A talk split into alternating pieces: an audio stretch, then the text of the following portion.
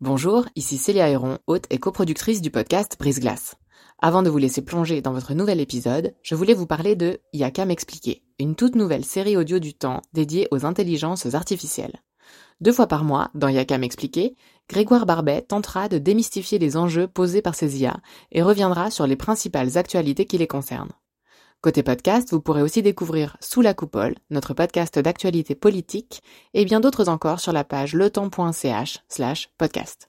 J'en profite enfin pour vous dire que vous pourrez bénéficier de nombreuses offres d'abonnement au journal Le Temps, web et print, sur la page letemps.ch slash abonnement au pluriel. Bonne écoute Des fois, il y a même des copains qui venaient manger à la maison.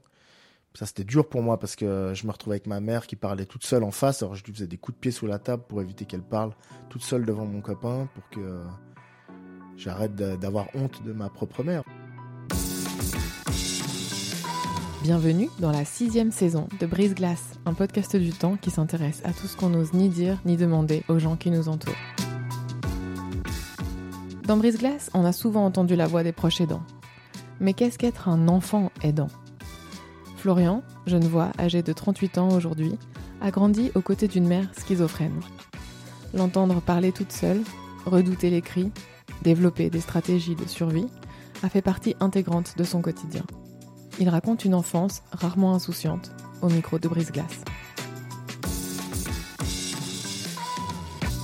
Alors je m'appelle Florian, j'ai 39 ans, j'habite Genève, je suis né à Genève. Je suis euh, éducateur pour euh, adolescents. J'ai fait une reconversion professionnelle en 2018. J'ai travaillé euh, tout d'abord 15 ans en tant que paysagiste et j'ai désiré changer. Donc j'ai fait une reconversion dans le travail social et plus particulièrement avec la jeunesse. Quels souvenirs vous gardez de votre petite enfance? Moi, j'ai aucun souvenir joyeux de ma famille. Ça, c'est quelque chose que j'ai cherché longtemps, en fait, des souvenirs un peu heureux de mon enfance, mon adolescence euh, au sein de ma famille. J'en trouve aucun. J'étais dans une famille totalement dysfonctionnelle, en particulier avec ma mère qui a un trouble psychique.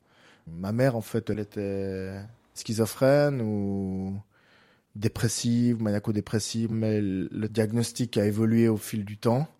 Je sais qu'elle a eu des épisodes dépressifs quand elle était plus jeune, qui n'ont pas été du tout euh, considérés par ses parents. Et quand moi je suis né, il y avait déjà des signes de fragilité. Elle a fait ses premières crises de décompensation l'année de ma naissance, donc en 1984, jusqu'à l'âge de mes 8 ans, tout est monté en puissance les fréquences de ces décompensations, la puissance de ces décompensations, plus la famille qui en prenait un sacré coup avec le couple entre mon père et ma mère, avec euh, mon père qui n'arrivait pas du tout à gérer ça, qui n'était pas du tout armé, ne serait-ce que pour demander de l'aide, et qui a du coup pas du tout accueilli la maladie de ma mère correctement, qui l'a au contraire complètement rejetée. J'ai vraiment des souvenirs euh, de ma mère qui devait presque cacher sa folie, puis quand elle n'arrivait plus à cacher sa folie, bah, elle se prenait les coups de mon père qui lui était euh, alcoolisé euh, parce qu'il pétait les plombs euh, également. Donc ma grande sœur de 4 ans et demi plus que moi, elle a joué un rôle hyper important pour moi. Ça a été un petit peu ma mère, mon père en même temps.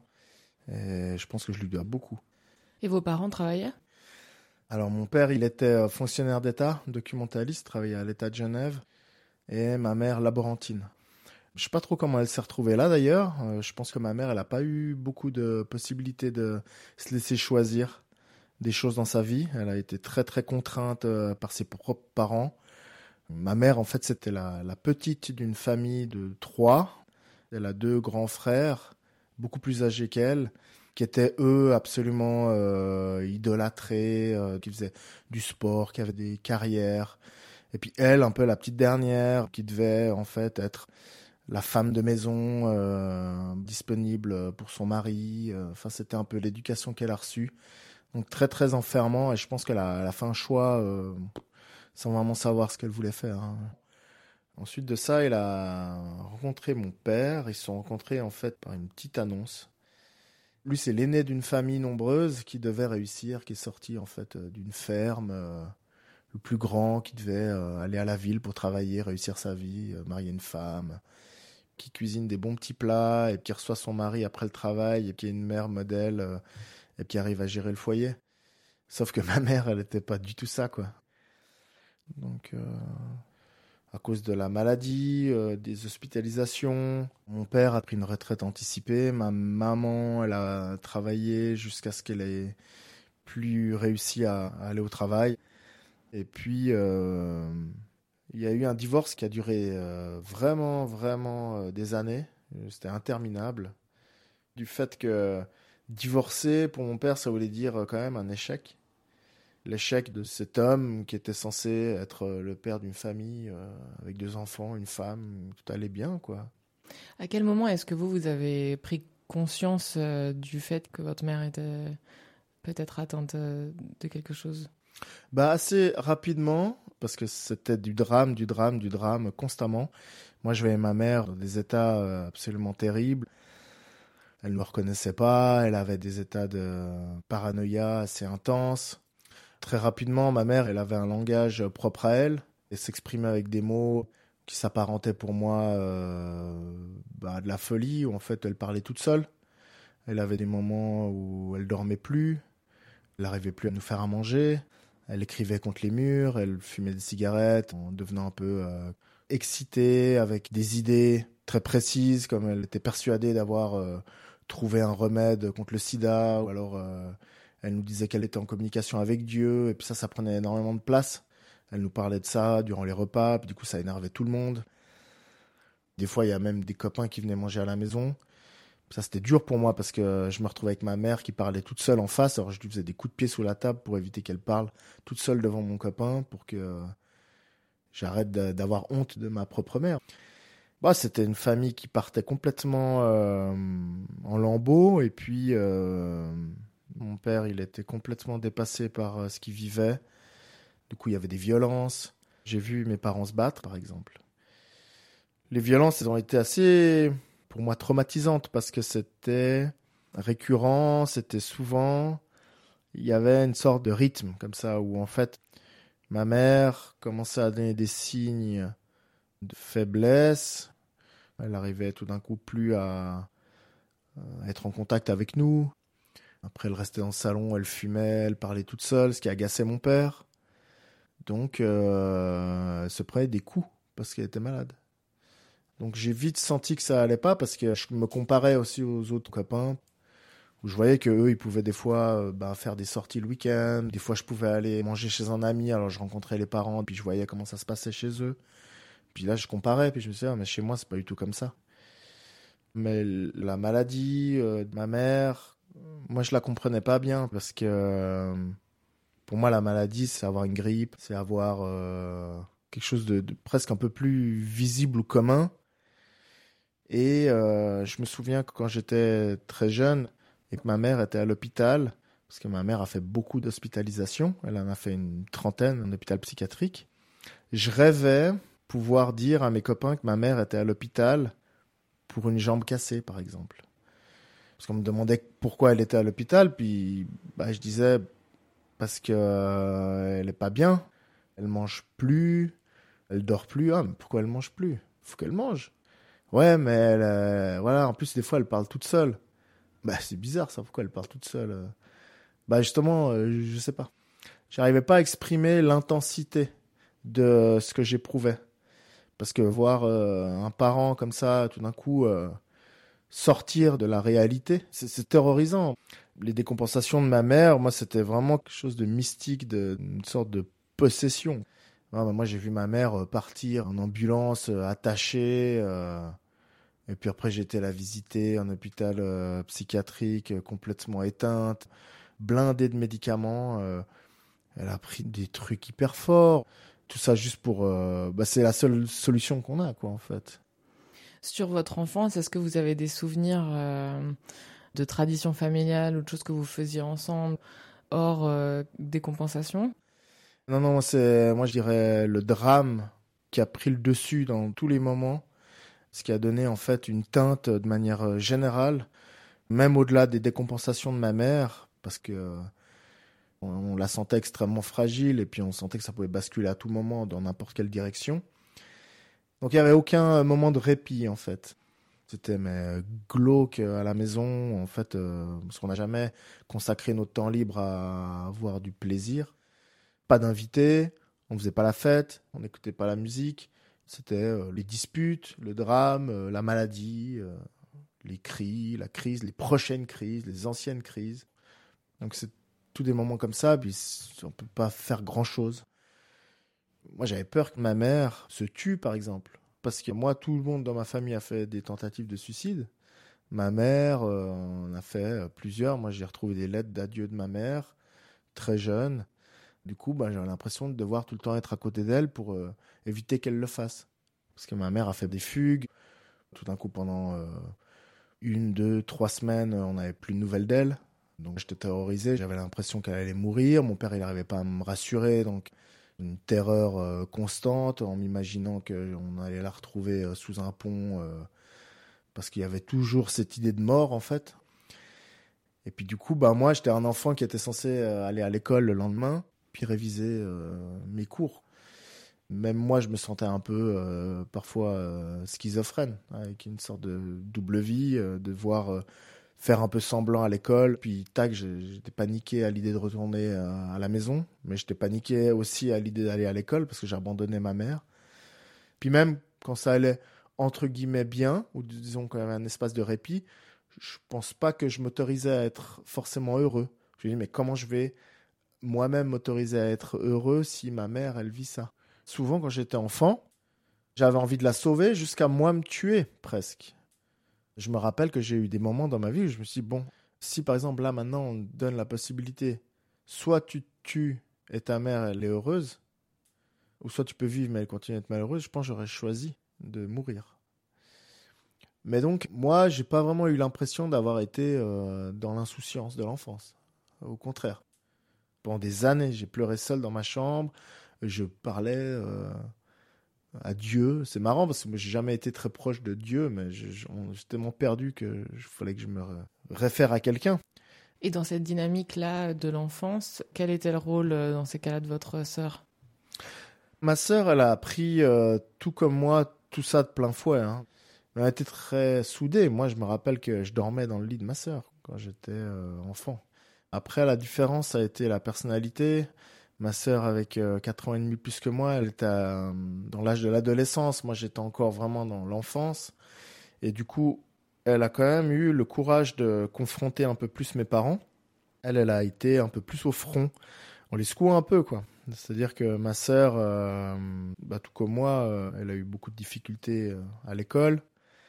Elle a eu des comportements dysfonctionnels. Je veux dire, comment on peut faire autrement, quoi? Elle n'est plus à l'école, euh, consommation euh, en tout genre assez jeune, euh, des fugues, etc., des disputes. en fait, elle, elle avait une sorte de volonté de faire entendre à mes parents que ça allait pas. Et je me souviens que quand elle avait 13 ans, elle a vraiment tiré la sonnette d'alarme en mangeant tous les médicaments de ma mère. Elle a avalé ses médicaments, un soir, le lendemain matin, elle s'est réveillée, puis ça n'avait rien fait. Elle est allée à l'école, et là, ça a commencé à, se manifester. Elle a eu des, troubles du système nerveux, puis elle a eu des paralysies. Elle a littéralement euh, failli euh, mourir. Puis elle s'est retrouvée à l'hôpital des enfants. Elle s'est réveillée euh, peut-être un, deux jours après, je sais pas exactement. Et puis on lui a dit, ben, qu'est-ce qui se passe, qu'est-ce qui s'est passé? Puis elle a expliqué. Bah, qu'elle n'en pouvait plus euh, à la maison. Euh, ma mère était en fugue à ce moment-là. Donc euh, c'était un peu l'explosion, quoi. C'était au secours. Et ça, c'est quelque chose que elle, avait le courage de faire. Enfin, courage, disons qu'elle avait cette énergie-là. Moi, j'étais pas du tout dans cette dynamique. Moi, j'étais terrorisé. J'étais le petit qu'on voyait pas, qu'on n'entendait pas, qui se cachait derrière les murs, qui faisait le moins de bruit possible, le moins de vagues possible. par contre, j'entendais tout et je voyais tout. J'étais insomniaque pendant 4 ans. J'attendais euh, à ce qu'il y ait un moindre bruit un peu suspect? Je veux dire, euh, le moindre mouvement, je dis, ok, là, qu'est-ce qui se passe? J'étais constamment attentif à tout. J'ai un souvenir d'ailleurs euh, sur l'âge des peut-être 8 ans. Ma mère, elle était en crise, elle parlait toute seule. Puis je sentais mon père dans le salon s'agacer. Puis je me suis dit, bah là, ça va sûrement exploser, il va y avoir des violences, il faut faire quelque chose. Et euh, je me rappelle que j'avais demandé à ma mère de venir jouer avec moi dans ma chambre, alors que je n'avais aucune envie. Je voulais pas la voir, je voulais, enfin, je voulais quitter le lieu. J'ai demandé de venir dans ma chambre pour jouer au Lego avec moi, un peu pour la protéger, pour la ramener euh, dans la réalité. Je jouais au Lego, puis je lui disais, tu vois, maman, regarde, on peut faire une fusée avec ces Lego-là, regarde. Puis en même temps, je l'observais, puis elle parlait toute seule en même temps qu'on jouait au Lego. Puis je me suis dit, mais c'est tout du temps gagné où il n'y aura pas de dispute dans la famille. C'était quand même un peu mon état d'esprit. Ça veut dire euh, se mettre un peu de côté. Je jouais pas pour moi, là. Je jouais pas au Lego. J'étais à faire en sorte que ma mère raccroche à quelque chose je me dis en vous écoutant qu'il y a aussi une dimension de perte de confiance dans le reste des adultes. Parce que finalement, euh, les autres adultes auraient pu voir ce qui se passait et tenter de vous en protéger. C'est ça. On avait des voisins, on avait une famille élargie, on avait des infirmiers qui ont vu qu'il y avait des enfants. Il y avait des médecins qui ont vu qu'il y avait des enfants. Il y avait des assistants sociaux qui ont vu il y avait des professeurs, il y avait des doyens, il y avait des gens, quoi. Et en fait, personne est venu me poser la question, et dis donc, euh, pourtant, j'en donnais des signaux, euh, je veux dire, moi, je faisais des fugues, j'avais des notes catastrophiques à l'école, j'avais pas beaucoup d'amis, j'étais seul. Moi qui suis dans l'éducation, euh, je peux vous assurer que je remplissais tous les paramètres pour être placé dans un foyer. Après, faut pas attendre à ce qu'un enfant euh, écrive une lettre ou alors qu'il aille demander. Parce que moi, j'étais aussi dans une sorte de piège, dans le sens où je vivais ça. C'était absolument terrible, je voulais que ça change. Et en même temps, je pouvais difficilement demander de l'aide. Parce que demander de l'aide consciemment, en disant faites quelque chose, c'était trahir. Trahir la loyauté que j'avais avec ma mère. Donc je devais donner un peu une sorte d'image que ça va bien, ce qui est épuisant en fait. J'étais sans cesse malade, mais je ne parlais pas. Est-ce qu'il y a eu des vraies conversations sur euh, le secret? Mon père, ouais.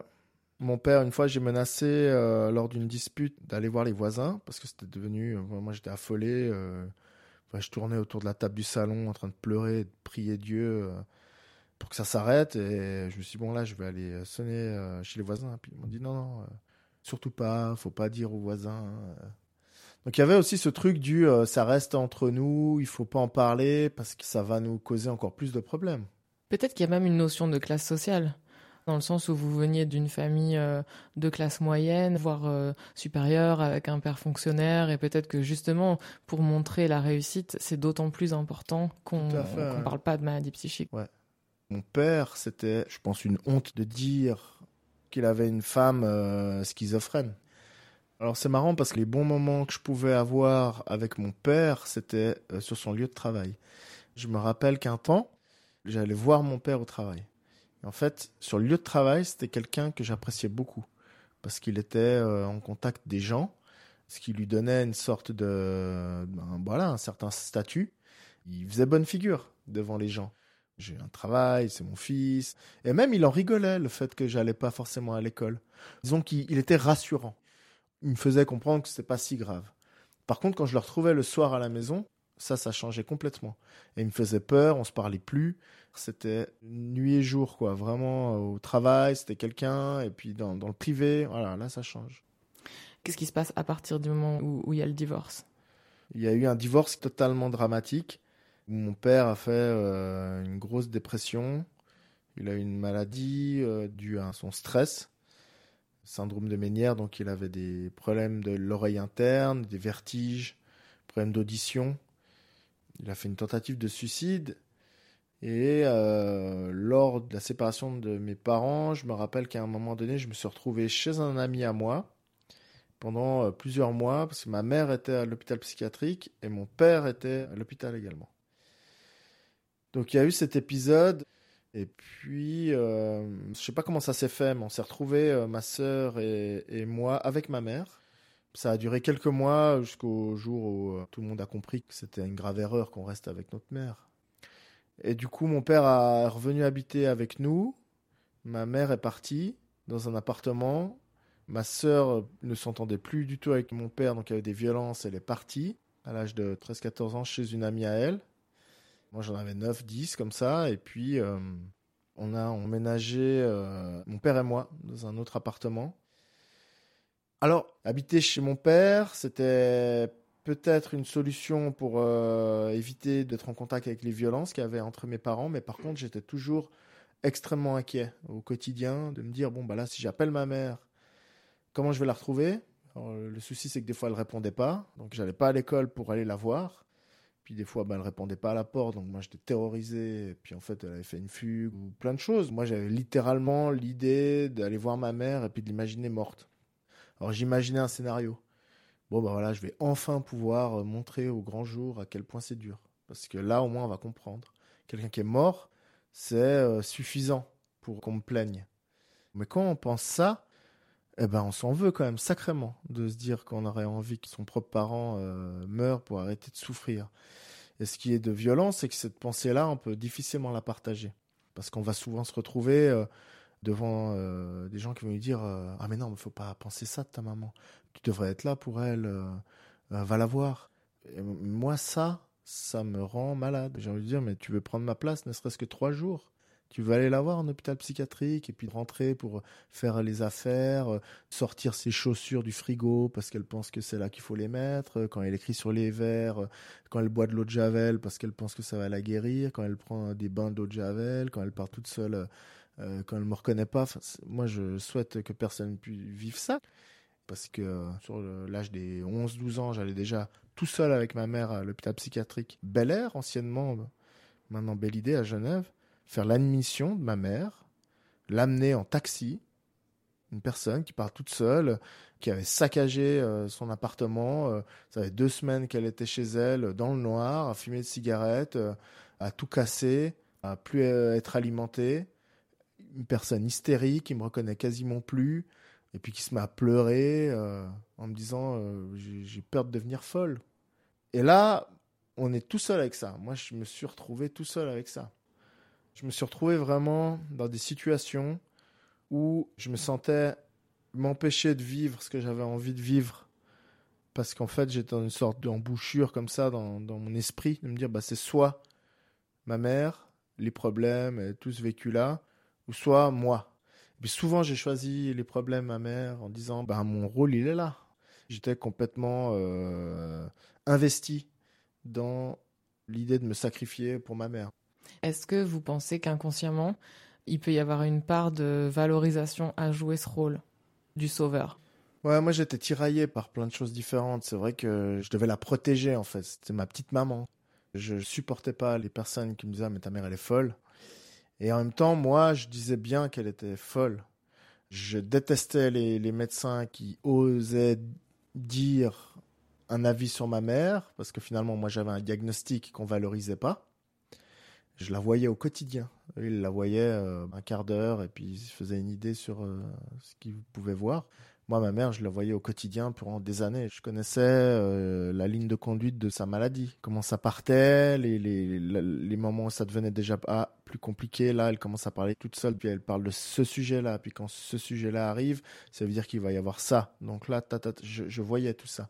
Mais on n'a jamais valorisé ça. On m'a toujours dit, ouais, c'est bon, toi, va jouer à côté on n'avait pas la conscience que j'avais déjà beaucoup de compréhension sur ce qui se passait. moi, j'ai vu ma mère euh, dans des situations douloureuses, etc., etc. Et puis, au lieu de me dire, OK, on va parler de ça, tu veux qu'on en parle? Comment tu te sens avec ça Ben non, on dira, mais attends, euh, là, l'enfant, lui, il a 11 ans, tout va bien, on, ne va pas en parler parce qu'il est trop jeune. Donc, on a fait ça beaucoup pour visiblement me protéger. Moi, je alors, ça veut dire quoi? Ça veut dire que vous me laissez dans ce truc de folie sans pouvoir que je puisse m'exprimer? Et ça, je trouve, c'est dramatique. C'est pour ça que moi, quand j'ai été souvent à l'hôpital psychiatrique voir ma mère ou l'accompagner, j'ai toujours été mais choqué de la manière dont j'ai été reçu. On arrive déjà dans un environnement très euh, impressionnant. C'est froid, c'est fermé, il y a des gens qui peuvent crier, qui sont quand même pas bien, ça respire pas euh, la joie de vivre, quoi. Et puis quand on est enfant, puis qu'on va en plus accompagner sa propre mère, on est là dans ce couloir froid, il n'y a pas une seule pièce pour nous accueillir.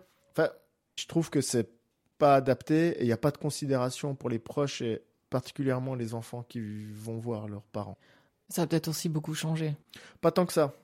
En termes de traitement, je pense que ça a changé. Il y a beaucoup de choses qui ont été faites dans la médecine, mais dans l'approche des, des enfants aidants, il n'y a pas de sensibilisation qui a été faite à ce niveau-là.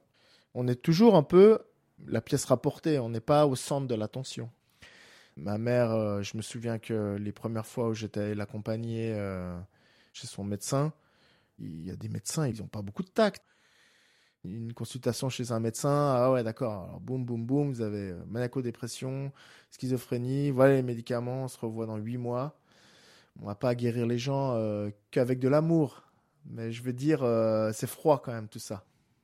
Est-ce que vous aviez des sortes de activités ressources ou des relations euh, qui vous ont permis de surmonter un peu tout ça?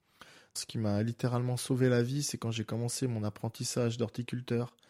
À l'époque, euh, j'ai choisi ça un petit peu euh, par défaut parce qu'on me demandait de choisir un métier, et puis moi je voulais plus voir des gens. J'avais comme idée d'aller dans la nature, dans une forêt, puis d'être avec les arbres, puis laissez-moi tranquille, c'est bon quoi.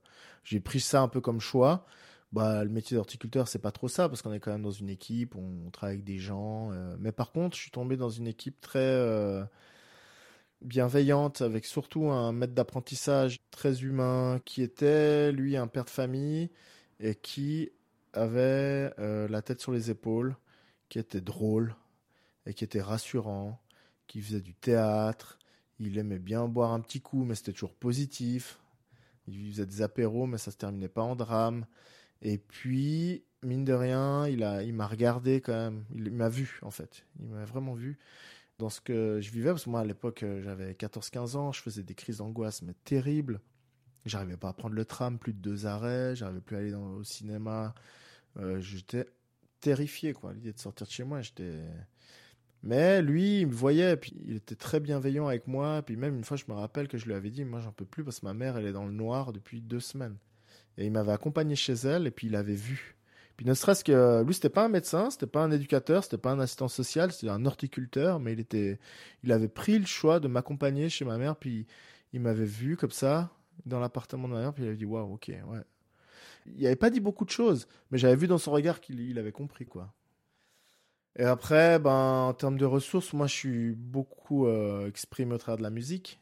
J'ai découvert le métal. Euh, le punk à l'âge de 17 ans. Moi qui avais rien dit pendant des années, j'ai chanté dans des groupes et puis je criais comme ça. Et puis j'ai fait ça à 10-15 ans. Ça, ça m'a fait du bien. Non seulement j'écrivais les textes, donc j'ai beaucoup parlé en fait euh, sans que les gens comprennent, hein, parce qu'en fait les gens euh, lisent pas forcément les paroles. Mais euh, ça a été une source d'expression en fait parce que les mots, discuter avec quelqu'un, euh, il faut pouvoir. Hein. C'est pas forcément facile. Les relations amoureuses, c'est pas évident. Moi, je me suis retrouvé dans des grandes difficultés. Est-ce qu'on est capable d'aimer quelqu'un euh, qui nous apporte un autre regard sur le monde C'est une éducation aussi. Moi, j'ai pas été éduqué dans le bonheur. Donc, quand il y a quelqu'un qui se permet de nous mettre à disposition du bonheur, euh, et puis de nous proposer ça, bah, on n'est pas forcément euh, capable. Dans quelle mesure est-ce que ça a eu un impact sur votre envie ou non de fonder une famille? C'est difficile. Moi, j'ai 39 ans, j'ai pas d'enfant. Je me suis toujours dit que je pouvais être un bon père, mais il y a quand même de la peur en moi parce que j'ai envie de pouvoir euh, leur amener quelque chose de bien. Mine de rien, quelle est l'identité qu'on a quoi au travers de tout ce passé? C'est comme si euh, c'était pas complètement réglé en fait. Moi, je suis dans une phase de ma vie où voilà, j'ai créé une association, j'ai envie d'en parler pour moi et pour les autres, mais j'ai l'impression que je suis à un stade où il faut que je comprenne le chapitre 1 du livre pour passer au chapitre 2. Alors moi, c'est vrai que je suis pas père de famille, mais je suis éducateur je me retrouve beaucoup chez les jeunes que j'accompagne. Dans la plupart des cas, dans leur situation familiale, il y a des similitudes à ce que j'ai pu vivre. Alors moi, ça m'amène des ressources, et puis j'ai l'impression que je peux les comprendre. Puis ça donne du sens. ça donne beaucoup de sens. Ça donne énormément de sens. Et c'est ça qui est important. Parce que d'avoir vécu tout ça sans se dire il y a du sens, ouf, ça c'est dur. Aujourd'hui, vous avez quel euh, rapport avec votre famille? Ma famille, j'en suis un petit peu plus distant, bien sûr. Il me manque, mais c'est pas forcément eux qui me manquent, c'est la symbolique de la famille.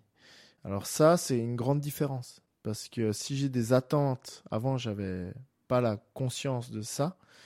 Donc j'allais voir euh, ma mère ou je pouvais aller voir mon père avec cette attente. J'ai un besoin de me retrouver dans un noyau familial, mais ce besoin n'était jamais assouvi en fait. J'étais sans cesse euh, frustré et en fait euh, ça créait encore plus de souffrance. Maintenant j'arrive à, à me dire bon ben en fait ils vivent leur vie, ils ont eu leur choix. Je vois aussi beaucoup les mécanismes dans quoi ils peuvent être, euh, dans quoi moi je suis. Euh, j'ai pris de la distance. Ma mère, en fait, avant, je la voyais euh, deux fois par semaine et je l'appelais tous les trois jours. Puis maintenant, ben, j'ai réalisé que ça ne servait à rien, ni pour moi, ni pour elle. Il y a eu un grand moment où, en fait, elle l'a très mal vécu parce que c'était quelque chose de. un équilibre que j'avais construit. Moi, j'avais presque la peur qu'en fait, elle se suicide parce que je l'appelle plus.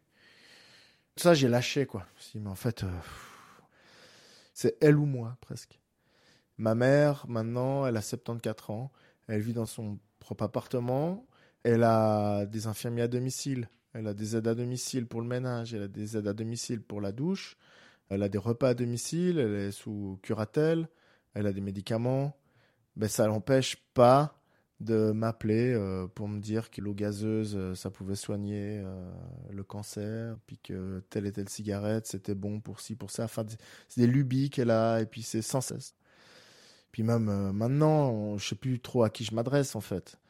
Est-ce que je m'adresse à la résultante de tous les médicaments qu'elle a pris On ne sait plus tellement. Je l'ai vu ne pas me reconnaître à cause des médicaments. Elle a des problèmes de thyroïde elle a pris du poids, ça devient mais alors vraiment une sorte de légume. Ma mère, euh, c'est un échec thérapeutique, donc je dis ça clairement, parce que euh, le nombre de médecins qu'elle a vus, euh, je veux dire, il y a 40 ans, n'était pas loin des électrochocs. Après, c'est une personne qui, qui est très seule aussi. Bah, faut voir aussi comment ça se passe hein, pour les personnes qui font des décompensations psychotiques et puis qui sont un peu rejetées parce que c'est clairement ce qui s'est passé. Hein. Ma mère, elle a été rejetée de la famille, euh, de ses parents. Euh, donc ça, ça fait aussi beaucoup. Je pense que ma mère, si elle avait eu un environnement plus soutenant, des personnes aimantes qu'elle avait pris dans ses difficultés, elle aurait sûrement pu avoir une autre vie. Parce qu'il y a des gens qui vivent avec des schizophrénies qui, qui ont une autre qualité de vie. Mais ça, c'est, je pense, aussi dû aux proches. Est-ce que vous avez de la colère contre eux? Alors, beaucoup moins. Je suis triste euh, parce que j'ai des carences. J'aurais bien voulu qu'ils puissent voir euh, ce que j'ai réussi, euh, qu'ils accordent un peu d'attention sur moi, en fait. Mais en tant qu'adulte, maintenant, bon, ben, j'ai plus tellement d'attentes. Je peux très bien me dire que moi, je m'apporte la valorisation dont j'ai besoin, et puis, ben, voilà. Qu'est-ce que vous diriez à des gens qui ont vécu quelque chose de similaire aujourd'hui et qui euh, pourraient écouter cet épisode? Moi, j'ai beaucoup eu l'impression que c'était de ma faute. Parce qu'on m'a jamais dit que c'était pas de ma faute. Quand j'étais enfant et que j'étais euh, certainement euh, en grosse dépression, que j'avais des idées noires et que j'avais l'impression de servir à rien dans ma famille, j'ai l'impression que c'était de ma faute parce que j'avais un problème. Tellement qu'on normalisait en fait ce que je vivais de par la non euh, réaction des gens autour de moi. Bah, je me disais bon ok bah, en fait on fait tellement semblant on fait tellement on me donne tellement une impression que tout va bien que ça se trouve que tout ce que je ressens c'est moi le problème ouais je dirais simplement que non quoi en fait c'est de loin pas euh, normal de vivre ça que c'est évident qu'on souffre de ça et qu'on n'est pas seul. Qu'il y a beaucoup de gens, mais que malheureusement, on n'en parle pas assez. Les gens, ils s'expriment pas forcément sur ce sujet-là. Et je pense surtout bah, aux, enfants qui sont encore dans des situations comme ça et qui peuvent euh, se sentir extrêmement isolés parce que c'est pas eux qui vont aller euh, chercher de l'aide. Et qu'est-ce que vous diriez à l'enfant que vous étiez? Je lui dirais, Florian, c'est vraiment dur ce que tu vis. et que tu sois mal et que tu en souffres, c'est complètement logique. Tout ça, ça va s'arrêter. Tu vas pouvoir avoir ton chemin. Tu vas pouvoir rencontrer des gens qui vont te faire du bien. Tu n'es pas responsable de tes parents. Tu es responsable de toi-même et que tu es pour rien, quoi. C'est un peu basique, mais ça peut apaiser pas mal. Merci d'avoir écouté ce nouvel épisode de la saison 6 de Brise Glace. Je suis Célia Héron. Cet épisode a été réalisé en collaboration avec Virginie Nussbaum et monté par Sylvie Coma. Pour découvrir tous les autres, rendez-vous sur la page letemps.ch slash podcast ou sur vos applications d'écoute. À dans 15 jours!